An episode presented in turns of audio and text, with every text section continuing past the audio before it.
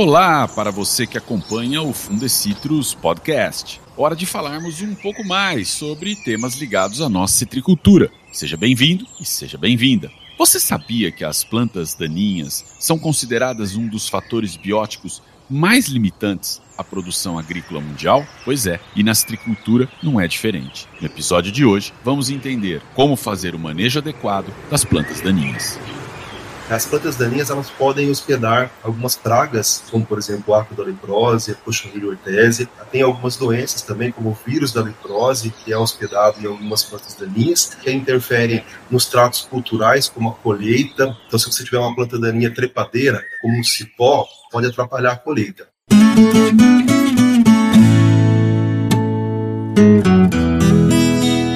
Na citricultura, as plantas daninhas convivem com as laranjeiras mesmo tempo e espaço por vários anos, e há menos opções de controle se compararmos com as culturas anuais. Eu sou Rodrigo Brandão e, para tratar sobre esse assunto, hoje recebemos o pesquisador do Centro de Citricultura Silvio Moreira, do IAC, Fernando Alves de Azevedo.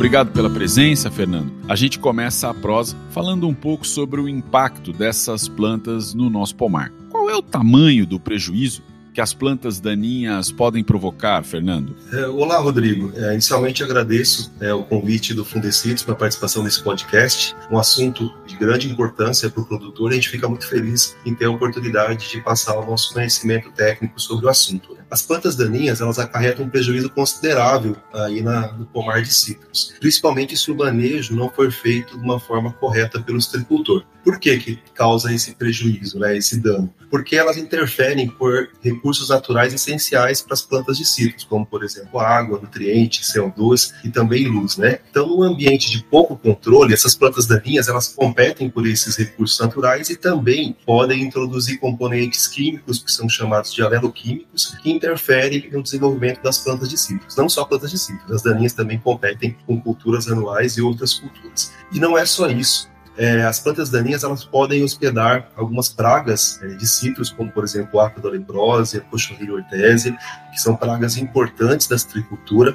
E uma vez que elas hospedam essas pragas, essas pragas saem das daninhas e podem ir para a laranjeira. Então isso é um inconveniente. Além disso, tem algumas doenças também, como o vírus da leprose, que é hospedado em algumas plantas daninhas, e tem outros pontos também que interferem nos tratos culturais, como a colheita, que é um, um, ponto muito importante, né, da citricultura. Então, se você tiver uma planta daninha trepadeira, como um cipó, que é muito típico nos pomares, pode atrapalhar a colheita. E outro ponto que a gente sempre fala para o produtor, quando a roça está no mato, se ele for vender a propriedade, uma propriedade toda abandonada, o mato se deprecia bastante a propriedade dele, deprecia a terra, né? Isso é um ponto que tem que ser considerado. Para você ter uma ideia, Rodrigo, você perguntou aqui do, do prejuízo, a gente quantificou em alguns trabalhos que a gente tem aqui no Ciência Agricultura, é, perdas da ordem de 40% de produção em lima ácida Tahiti e até 80% no caso de pomar de laranja, quando se deixa o pomar no mato. O produtor está acostumado a esse termo, deixar a roça no mato. Isso não deve ser feito, porque impacta em 40% de perda para Tahiti até 80% na, no caso de laranja. Por isso, a gente fala que o bom manejo das plantas daninhas tem que ser feito nos pomares para não ter esses prejuízos. É, Fernando, realmente são números bastante expressivos. E o que, que a gente precisa definir antes de colocar em prática um programa de controle de plantas daninhas in citrus? Tem um passo inicial? Como é que é esse processo? tem sim um passo inicial. É importante que o citricultor ele tenha um conhecimento né, mínimo do que ele tem de espécies de plantas daninhas ali na área dele. Identifique essas plantas. Se ele não tem esse conhecimento, é muito importante ele contar com o apoio de um técnico, é, de alguma revenda, algum consultor que possa ajudar. Então, identificar quais são as espécies predominantes da área, qual a densidade dela, o que quer dizer, qual o número dessas plantas, se é um número grande ou não, a frequência que elas ocorrem, se elas estão ocorrendo o ano todo ou alguma determinada época do ano, para então, a partir desse diagnóstico que a gente fala inicial, ele partir para o manejo integrado de plantas daninhas, onde o herbicida também está inserido né, nesse controle. Quando a gente fala de controle de plantas daninhas, vem à cabeça do produtor o herbicida. Mas, na verdade, a gente tem um pacote de técnicas, que a gente chama de manejo integrado, que o produtor tem que pensar. Então, é importante que ele é, também mantenha o pomar com plantas de cobertura na entrelinha, isso é muito importante é, para manter o solo coberto, evitar a erosão, incorporar matéria orgânica né, na superfície, aumentar a infiltração de água, minimizar o impacto das gotas de chuva, ciclar nutriente. Então, o que eu posso dizer aí para você, Rodrigo, e para os citricultores que estão nos ouvindo, que o primeiro passo é identificar e fazer esse diagnóstico do que está ocorrendo de plantas daninhas, para depois partir para o manejo, que na verdade é utilizar diversos métodos de controle. Muito bem. É, realmente, acho que a primeira coisa que vem à cabeça quando se fala em plantas daninhas são os herbicidas, mas na verdade existe como você está dizendo, a, recomendação para um manejo integrado. E esse manejo ele compreende diversos métodos, né, diversos instrumentos para combater essas plantas daninhas. Existe algum que seja mais eficiente, que sobressaia, ou o segredo do sucesso aí é realmente a integração das ações? É, na verdade, Rodrigo, sempre que a gente fala em manejo integrado, essa palavra integrado, é, o que ela quer dizer? É integrar diferentes métodos de controle. Então, dificilmente um método isolado ele vai ser mais eficiente do que lançar mão de diferentes métodos de controle, que é o que a gente recomenda para o produtor fazer. Isso vale não só para as plantas daninhas, vale para manejo integrado de pragas, manejo integrado de doenças também. Voltando para as daninhas, é, o produtor precisa ter, então, na cabeça essa ideia desse manejo integrado e lançar mão de diferentes métodos de controle. O que seriam esses métodos? Desde o método preventivo, o que, é o método preventivo? Evitar a entrada de plantas daninhas na área. Como que ele pode fazer isso? Então, se ele tem um equipamento, por exemplo, uma roçadeira, que ele está usando numa área que tem uma determinada espécie de planta daninha que não ocorre numa outra área. Quando ele vai passar para essa outra área, ele tem que fazer a limpeza desse equipamento sem levar propágulo, sementes da planta daninha para aquela área. Há também os métodos físicos podem ser chamados também de métodos mecânicos, que seriam capinas, grades, arados. O fogo é um método muito antigo, né? hoje a gente não recomenda, eletricidade, é, e aí vai. Há também os métodos culturais, que seriam mutação de culturas, plantas de cobertura para cítricos na entrelinha é interessante, o uso de espaçamentos mais adensados, né, mais é, apertar um pouco mais as plantas, o espaço entre as plantas, isso ajuda a sombrear e diminuir também a presença de luz, e com isso a menor ocorrência de plantas daninhas. Há controle biológico, ainda poucos estudos, e o controle químico, que é o mais conhecido com o uso de herbicidas, né? Sejam eles herbicidas aplicados em pós-emergência, que seria aquele que se aplica sobre as plantas daninhas, quando elas já estão ali presentes, ou então os que têm a finalidade de inibir a germinação e a emergência, que seriam os pré-emergentes. E, resumindo, o ideal é usar mais do que um método de controle né, ao mesmo tempo para incrementar a eficiência do manejo integrado de plantas daninhas. Muito bem, então vamos fazer um, um, apanhado até aqui. Nós sabemos que as plantas daninhas podem gerar perda da ordem de até 40% para a lima ácida Tahiti, de até 80% para os pomares, portanto, deixar a roça no mato, né, como você disse aí, não é o caminho. E existe um manejo integrado. O primeiro passo é fazer um diagnóstico do próprio pomar e começar com a prevenção, que é evitar a entrada das plantas daninhas. Muito bem, depois você tem é, as formas dentro desse manejo integrado, métodos físicos, cultural, biológico e o químico. O controle mecânico, controle físico, vamos dizer assim, ele ainda é utilizado, Fernando? É, ele é utilizado sim, Rodrigo. Até eu sou filho de citricultor, a gente até fala nas palestras, né? Todo o citricultor tem uma grade, um arado de estimação, que é uma herança muito grande europeia então, na Europa se usa muita grade e arado. São países de clima temperado. No caso do Brasil, não tem essa necessidade tão grande de utilizar grades e arados nos pomares mas ainda o produtor é, utiliza, seja para incorporar um calcário, um fósforo, mas a gente recomenda que se use o mínimo possível, porque a gente sabe que esse revolvimento do solo pode cortar raízes dos sítios, pode causar erosão, perda de nutriente, então, mas realmente o produtor acaba usando sim. E há métodos mecânicos aqui mais eficientes do que usar uma, uma grade, por exemplo, uma enxada rotativa, que seriam, por exemplo, as roçadeiras. Sejam as roçadeiras elas tratorizadas, laterais, né, traseiras, ou então essas roçadeiras manuais mesmo, que o pequeno produtor pode estar roçando ali diretamente na linha dos cítricos. Isso são métodos é, mecânicos, né? você está cortando ali a, as plantas daninhas na linha, só que não tem uma eficiência muito grande sozinha. Você tem que lançar mão de outros métodos, como por exemplo o método químico.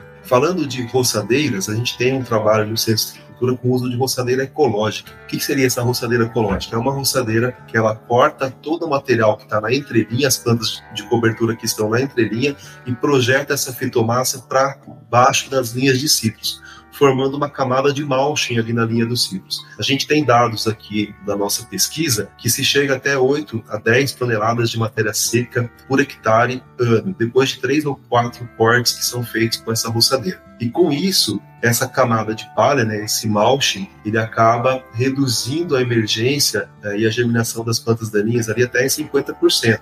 E com isso é um método físico, né? Isso é muito importante e também há uma ótima interação dessa palhada com herbicidas, por exemplo, do grupo dos pré-emergentes. Permita-me fazer uma pergunta aqui. Eu reparei no nosso roteiro aqui, tem a palavra mulch, que eu queria que você explicasse, por favor mulch em inglês, né? A gente acaba utilizando muito na, na, pesquisa, mas bem colocado. O produtor, às vezes, ele não, não entende esses termos. O mulch nada mais é do que a camada que eu estou falando aqui da roçadeira ecológica, seria a palhada que fica depositada na linha dos ciclos. O mulching é uma barreira, né? Pode ser plástico também, mulching plástico, pode ser mulching de palha, né? Que seria palhado. Então nada mais é nesse caso específico, do que a palhada que forma uma barreira ali para emergência das plantas daninhas. E ela então é positiva, ela impede que essas plantas daninhas subam, cresçam. Exato. Ela, por ser uma barreira física, né, ela acaba dificultando, porque como você tem essa palhada, não chega luz ao solo e as plantas daninhas, como qualquer planta, precisa de luz para emergir,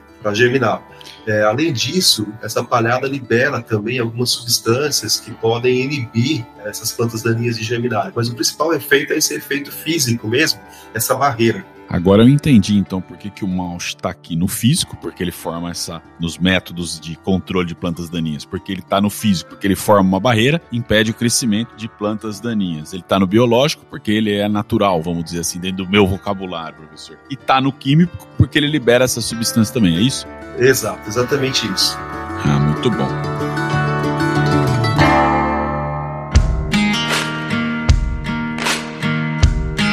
Sobre o manejo químico, Fernando, eu queria ampliar um pouco mais aí com você. Qual é o controle mais utilizado na citricultura? Bom, Rodrigo, o herbicida mais utilizado na citricultura é o glifosato, o mais famoso do mundo. Por que, que ele é o mais utilizado? Porque ele cumpre muito bem a finalidade de controlar as plantas daninhas, ou pelo menos cumpria, né? A gente vai falar um pouquinho dos problemas que a gente está tendo com ele um pouquinho à frente. Ele é sistêmico dentro das plantas, ele se transloca muito fácil dentro das plantas daninhas, e com isso a gente consegue ter um bom controle Porém, hoje, o glifosato não é o herbicida mais eficiente. Apesar de ser o mais usado, ele não é o mais eficiente, principalmente porque está ocorrendo no campo plantas daninhas com resistência e tolerância a esse herbicida, ao glifosato. Todo produtor de citros, os que estão nos ouvindo, possivelmente tem problema no controle de buva, de capim amargoso, capim branco, entre outras plantas daninhas. Essas que eu citei, elas têm é, resistência ao glifosato. O que, que acontece? O produtor aplica o glifosato em cima dessa planta, essa planta não morre. E com isso ela vai soltando semente e vai se alastrando na, na água. Por isso, o produtor precisa utilizar outros métodos de controle e outras moléculas para controlar essas plantas daninhas. Outro ponto importante né, que o uso do glifosato ele é bastante seguro na citricultura, desde que seja aplicado de forma dirigida nas plantas daninhas tem que se evitar ao máximo o contato com as plantas de citros, né? Porque como ele é sistêmico, ele também vai, se você aplicar ele nas plantas de citros, vai acarretar em danos. A gente tem trabalhos que mostram que se você utilizar doses altas e alta frequência de glifosato e tiver deriva, o que seria deriva? Você aplicou no momento que tem um vento e esse vento direcionou a cauda, né, direcionou o herbicida para a planta de citros. Pode causar problema de fitotoxicidade nas plantas de citros. Então é importante que o produtor sempre se atente à dose correta do herbicida, seja ele qual for. E a frequência também que a bula recomenda que se possa aplicar durante o ano. No caso específico do glifosato, a gente recomenda né, que o produtor se atente muito às doses né, que são recomendadas e a frequência também que pode se aplicar. E a gente recomenda que não ultrapasse um litro do produto comercial, que seria o Roundup original, para 100 litros de calda. É uma recomendação que as bulas trazem e para evitar que se tenha fitotoxicidade nas plantas de ciclo e também que se criem novas plantas daninhas resistentes a esse herbicida. Um problema sério que a gente vê é o produtor não está controlando as plantas daninhas que são resistentes e o que acontece? Ele começa a aumentar a dosagem do produto e aumentar a frequência. Isso acaba sendo um círculo vicioso, porque ele não vai ter o controle e ele vai acabar selecionando novas plantas resistentes. E as plantas vão se adaptando a essa molécula, né, e criando resistência a esse produto. Muito interessante. Então, o importante é seguir essa dose média recomendada, né, Fernando? Exato. O produtor ele tem que seguir, ficar muito atento, porque as, os produtos, né, eles têm estudos, né, que foram feitos pelas empresas que têm a faixa ali de dose recomendada e também a frequência de aplicação. A gente sabe, por exemplo, de pré-emergentes que não podem ser aplicados em pomares com menos de dois anos. Então é muito importante se atentar. Por isso que a gente sempre recomenda o acompanhamento de um técnico, né, de um agrônomo, técnico agrícola, um consultor que faça a recomendação desses produtos para o citricultor. Bom, você falou em manejo pré-emergente e, coincidência ou não, essa é uma pergunta do nosso ouvinte, eu posso dizer assim, que acompanha o Fundecitrus Podcast, o João Rodrigues, que quer saber mais, o que, que há de informações, o que, que ele pode ficar por dentro aí sobre o manejo pré-emergente. Olá, senhores. Eu sou o João Rodrigues, aqui da região de Monte Azul Paulista, e a minha dúvida é a seguinte: em situação de pré-emergência para folha larga, qual é o melhor tratamento aí? O que, que os senhores têm a recomendar? Bom, respondendo a pergunta aí do João, os principais pré-emergentes, os principais herbicidas pré-emergentes registrados passivos têm ação tanto para folha estreita quanto para folha larga salvo algumas exceções, mas a, a, maioria deles tem essa ação sobre as folhas largas. E para ter um, um, controle adequado, você tem que fazer um diagnóstico de quais são essas plantas predominantes aí na sua área, para então se recomendar o produto correto, a dose e a época correta. Possivelmente você já tem ocorrência de plantas daninhas aí na área, porque é, você está falando das, das, folhas largas. Você vai ter que lançar a mão não só de um pré-emergente, possivelmente também de um pós-emergente. A gente tem estudos que mostram que você pode utilizar os dois misturados. Mas é importante que, se a, a ocorrência, por que eu falei do diagnóstico, a densidade de plantas for muito alta na área, primeiro você tem que fazer uma dessecação dessa área, porque os pré-emergentes eles funcionam, são aplicados diretamente no solo. E se tiver uma grande quantidade de plantas daninhas, você vai estar recobrindo o solo. Esse diagnóstico é importante. Se, se você tiver muitas daninhas, a gente recomenda que você aplique um pós-emergente, é, respeitando. Para recomendar o produto, tem que saber quais são essas plantas daninhas, mas pode ser um glifosato, se você não tiver plantas resistentes ao glifosato, pode ser um diquate, um glufosinato, entre outros, né? Faz essa dessecação. Depois que você dessecou, que o solo está exposto, você pode aplicar o pré-emergente também, que vai ser recomendado com base nesse diagnóstico inicial de quais são as plantas que você tem na área. Com o passar do tempo e o bom manejo das plantas daninhas, você pode é, utilizar o pré-emergente misturado com pós, quando você tem poucas plantas daninhas emergidas, que não está cobrindo o solo. Então a gente tem trabalhos que mostram resultados muito interessantes com o uso, por exemplo, do indaziflam, isso para pomares acima de dois anos, né, misturado com saflofenacil, com clectodin, com outros herbicidas pós-emergentes, como também o glifosato. A gente tem trabalhos também com sulfetrazone, que é um pré-emergente, com flumizin para implantios novos. Então, isso vai depender muito desse diagnóstico inicial que a gente já comentou desde o início aqui da nossa conversa. Bom, nós falamos sobre o impacto sempre negativo das plantas daninhas aos pomares e aprendemos mais sobre as formas de manejo para proteger o pomar dessas pragas. Agora, quando o citricultor que está ouvindo a gente precisa começar a colocar tudo isso daí em prática, Fernando, qual é a hora, qual a época do ano, qual o momento? Boa pergunta. A gente, é, o produtor, ele tem que estar ciente que não é o ano todo que ele vai fazer o controle de plantas daninhas. No período que não tem chuva, a gente não tem problema problemas com plantas daninhas. Então, às vezes, ele vai estar tá jogando dinheiro fora, aplicando um herbicida é, ou fazendo o manejo das plantas daninhas no período seco do ano. Então, a gente chama o período que a gente faz o controle é o período crítico de interferência das plantas daninhas. No caso dos citros, ele ocorre, esse período crítico ocorre de outubro até março, que é o período que tem chuva. Lógico que esse ano é um ano que está chovendo bastante, né? Mas tem anos que a gente tem escassez de chuva no início ali né, do mês de outubro. Ele tem que ficar atento ao início das chuvas e o início da emergência das plantas daninhas, para então entrar com o controle. E é muito importante que o produtor tenha conhecimento desse período crítico que faça um manejo né, racional da vegetação espontânea sem prejudicar a produção, para que também tenha uma redução de custos, como eu falei, para ele não ficar aplicando quando não é necessário. O controle das daninhas fica sempre concentrado nesse período, dispensando, então, como eu disse, no período que não tem chuva, no período seco do ano, quando é possível a convivência harmônica né, entre o, o mato, né, as plantas daninhas, e a cultura sem redução significativa da produtividade. Muito bem. E quanto à aplicação, ela é simples? A aplicação ela é bastante simples. A gente pode fazer, isso vai depender muito do tamanho da propriedade, né? Propriedades grandes se faz a aplicação com pulverizadores tratorizados que se utiliza uma barra né, aplicadora própria que fica acoplada ao trator, equipada com picos adequados, né? Que é importante que o produtor tenha também um consultor que recomende certinho esse ajuste de bicos e a recomendação de doses de aplicação por hectare. Já os produtores menores, os que têm menor número de plantas, ele pode aplicar com costais, pulverizadores costais manuais, né? É importante sempre direcionar a aplicação para as plantas daninhas. Nunca fazer aplicação na planta de citros, evitar horários que tenham vento, que tenha deriva também. Isso é muito importante. Excelente, Fernando. E a gente tem aqui mais uma pergunta de um ouvinte, de gente que está no campo e acompanha o Fundecitrus Podcast. O Williams, ele é da região noroeste do estado de São Paulo, ele é de Jales e ele quer saber sobre herbicidas. Vamos lá.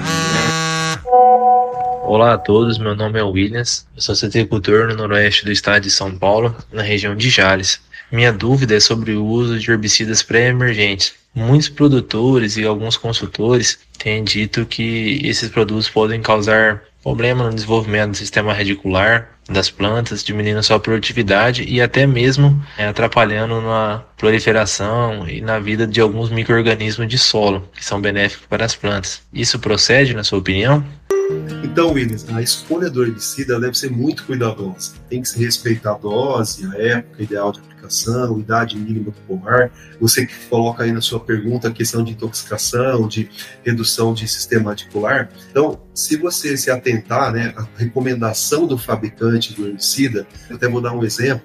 Tem um herbicida que é o Indaziflan, que ele não é recomendado para pomares menores do que dois anos. Então, se você aplicar no pomar com um ano esse herbicida, ele pode causar algum dano, com certeza, aí, de fito no sistema articular e também na parte aérea da planta. Então, é muito importante respeitar a recomendação do fabricante do herbicida, que aí você não vai ter problemas de redução do sistema articular e também da parte aérea. Com relação à parte dos micro-organismos do solo, eu tenho alguns trabalhos com herbicidas tanto pré quanto pós-emergentes e quando aplicados nesse contexto que eu disse, né, de dose, respeitando a frequência recomendada pelo fabricante, a gente não tem encontrado problema na microbiota do solo, não tem afetado desde que se faça tudo como recomendado pelo fabricante. Olha, além de se atentar, como o Fernando está dizendo, às recomendações do fabricante, é também muito importante estar atento e por dentro do que diz a Protecitrus. O que, é a Protecitrus? É a lista de defensivos que são permitidos dentro das dosagens, das quantidades adequadas pela citricultura em função de uma série de legislações e regulações nacionais e internacionais.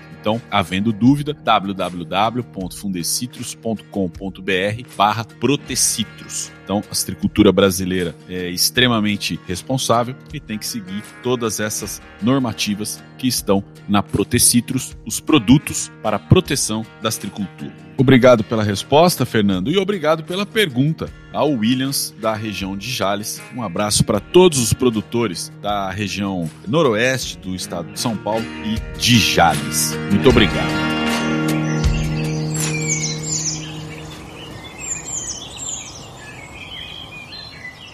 Trazer dicas e orientações sempre importantes para o nosso amigo estricultor. Esse é o objetivo do nosso podcast. E você também pode mandar sua mensagem aqui para o Fundecitrus Podcast. Participe com a gente. Mande sua dúvida para o telefone 16 9 9629 2471. De novo, 16 9 9629 2471 será um prazer poder conversar com você e poder ajudar com orientações, tirando uma dúvida no dia a dia do campo, tá bom?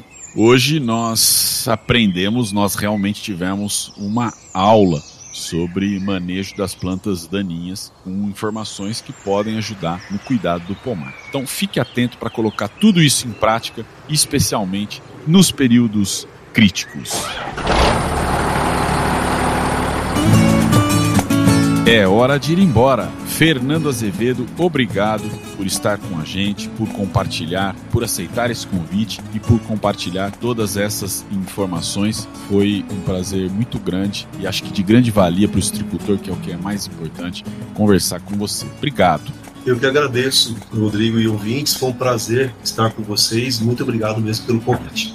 É, de novo, essa foi mais do que uma conversa, foi realmente uma aula. Você que ouviu, indique, porque informações valiosas realmente para o trato cultural do seu pomar. Obrigado também e principalmente a você, ouvinte, que acompanha as informações da citricultura. Curta e compartilhe o Fundecitrus Podcast. Seguindo a gente, você recebe uma notificação sempre que um episódio estiver disponível por aqui. Espero você no próximo episódio. Até lá!